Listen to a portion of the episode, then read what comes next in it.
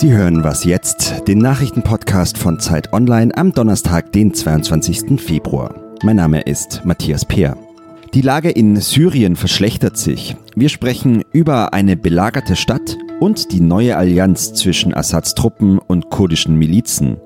Außerdem, warum zwei Filmstars der 70er Jahre jetzt am umstrittensten Theater Deutschlands spielen. Zuerst aber die Nachrichten.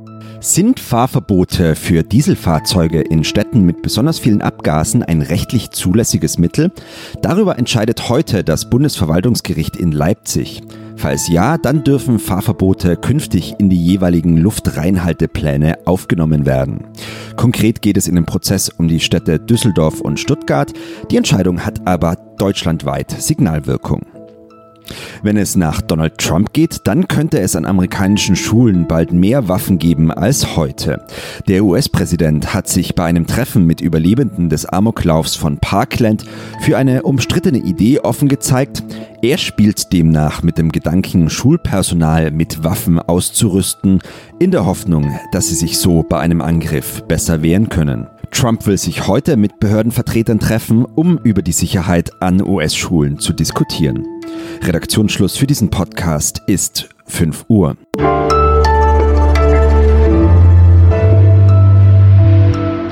Ich bin Munja Mayborg. Hallo.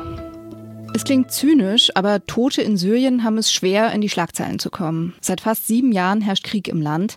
Gewalt ist zum Normalzustand geworden. Aber in den letzten Tagen ist viel über Ostruta berichtet worden. Die Region bei Damaskus, die von Rebellen kontrolliert wird, wird von Truppen des syrischen Regimes belagert und beschossen. Ich spreche darüber mit Andrea Backhaus, Politikredakteurin bei Zeit Online und zuständig für die arabische Welt. Hallo Andrea. Hallo Munja. 400.000 Menschen sind in Osruta eingeschlossen. Manche vergleichen jetzt die Situation mit der in Ost-Aleppo. Da haben ja Ende 2016 auch Hunderttausende Zivilisten ausgeharrt, sie waren eingeschlossen. Ist die Lage jetzt vergleichbar? Ja, also die Bilder, die wir gerade aus Ostruta sehen, erinnern schon sehr an die dramatischen letzten Tage des Kampfes um Ost-Aleppo. Äh, dort waren im Dezember 2016 ebenfalls Menschen eingeschlossen, so um die 200.000. Und sie wurden auch ununterbrochen von der syrischen und russischen Luftwaffe bombardiert. Und in Ostruta ist es sehr ähnlich. Ostruta ist ein Vorortgürtel östlich von Damaskus und wird seit 2013 von Regierungstruppen belagert. Ähm, es gehört wie die Provinz Idlib in Nordsyrien zu den letzten Gebieten, die noch von Rebellen ähm, kontrolliert werden. Die Provinz ist völlig abgeriegelt. Das heißt, es geht nichts rein und nichts raus. Ähm, die Menschen leiden schon lange unter der schlechten Versorgungslage.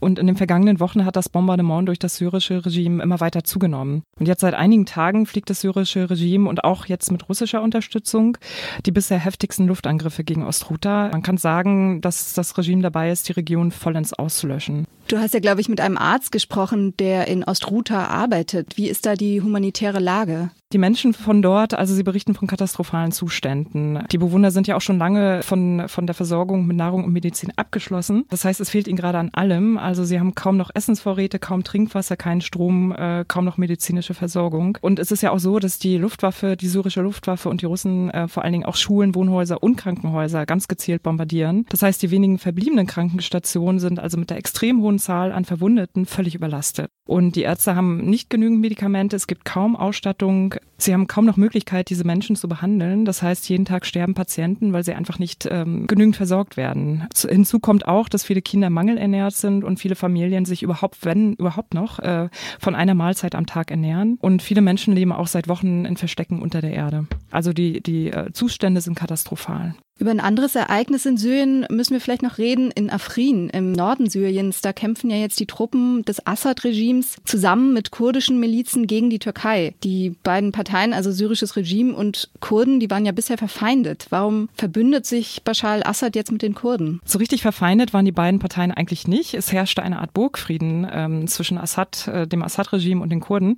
Also Assad hat die Kurden relativ ähm, äh, unangetastet in Nordsyrien ähm, leben lassen und die haben da eine, eine quasi autonome Region errichtet, äh, Rojava. Und deswegen war es eigentlich für viele Beobachter gar nicht so überraschend, dass Assad jetzt sagt, wir unterstützen euch im Kampf gegen die Türkei. Für Assad ist es wichtig, alle Regionen, die er jetzt noch nicht unter Kontrolle hat, wieder unter seine Kontrolle zu stellen. Also er hat immer klar gemacht, dass er ganz Syrien wieder unter seiner Kontrolle haben will. Das heißt, an diesen drei Orten, Chuta Idlib und Afrin, findet gerade das Endspiel von, von Assad statt. Klar ist aber, dass es Assad jetzt gerade in Chuta Idlib und in Afrin nicht nur um den militärischen Sieg geht, es geht ihm schon auch um eine Art Kollektivstrafe gegen die Menschen, die noch in diesen Regionen, die nicht unter seiner Kontrolle sind, leben. Und deswegen ist sozusagen der Angriff auch auf die humanitären Ziele, auf die zivilen Einrichtungen für ihn genauso wichtig wie, wie das militärische Vorgehen. Danke, Andrea. Danke.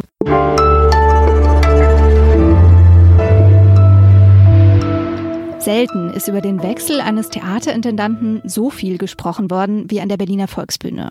Im Sommer hat Chris Derkon den vorigen Intendanten Frank Kastorf abgelöst. Kastorf hatte das Haus 25 Jahre lang geleitet und die deutschsprachige Theaterlandschaft mit seinen wüsten, exzesshaften Inszenierungen geprägt. Die Wahl von Chris Derkon als Nachfolger wurde von Anfang an scharf kritisiert weil Derkon kein Theatermann ist, sondern Museumskurator, zuletzt an der Tate Modern in London. Und weil er an dem Theater strukturelle Veränderungen vorhat. Heute hat an der Volksbühne ein neues Stück Premiere. Es heißt Liberté und stammt vom katalanischen Autor und Regisseur Albert Serra. Ich spreche jetzt darüber mit Peter Kümmel, Theaterkritiker der Zeit. Hallo, Herr Kümmel. Guten Abend, Frau Mayburg. Was ist denn das Besondere an dieser Premiere?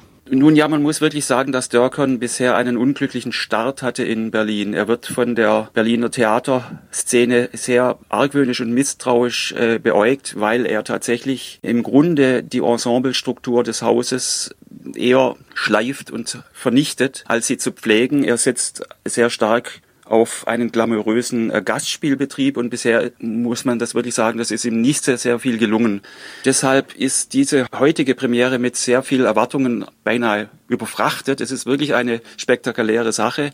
Er hat einen großen und wichtigen Theater- und Filmmann gewonnen, Albert Serra aus Spanien. Und er hat vor allem eine ziemlich spektakuläre Besetzung ans Haus gebunden. Zwei große Künstler, die wirklich wichtige Protagonisten des europäischen äh, Films sind, nämlich Helmut Berger und Ingrid Carven, die beide im Zusammenhang mit, der eine mit Lucino Visconti, die andere, nämlich Frau Carven, äh, im Zusammenhang mit Rainer Werner Fassbinder wirklich äh, Filmgeschichte gemacht haben. Und die beiden spielen nun heute Abend zum ersten Mal zusammen Theater. Helmut Berger hat überhaupt zuvor noch nie Theater gespielt und das macht er jetzt im Alter von 73 Jahren zum ersten Mal. Sie haben die beiden ja getroffen. Was treibt die denn an? Also Sie sind ja beide über 70, Sie haben es gesagt, und es ist ja schon so ein ziemlicher Kraftakt, so eine Riesenpremiere. Ja, Katja Nikodemus, meine Kollegin und ich, wir haben sie vorige Woche getroffen.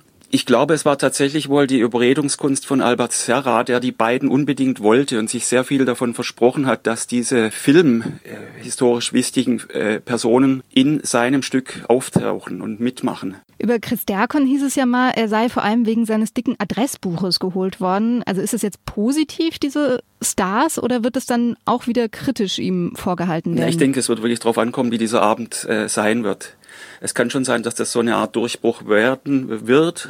Es kann aber auch sein, dass es implodiert. Also ich, ich wage keine Prognose. Sie haben es gesagt, über Chris Derkon ist ja viel geschimpft worden. Jetzt ist die Hälfte der Spielzeit rum. Und wenn man jetzt mal diese ganzen Strukturdebatten äh, weglässt, wie ist dann die künstlerische Bilanz bisher? Naja, die Sachen, die ich gesehen habe, haben mich selten überzeugt. Ich kenne auch keine Handschrift was vielleicht auch gar nicht möglich ist, weil er ja tatsächlich nicht auf Kontinuität setzt, sondern tatsächlich auf, auf eine Art teilweise glamourösen Gastspielbetrieb. Von daher, ich wüsste jetzt auch nichts zu erinnern, was mich wirklich fasziniert und begeistert hätte. Und ich hoffe ein wenig, dass das jetzt mit Liberté dann doch so sein wird. Vielen Dank, Peter Kümmel. Ich danke.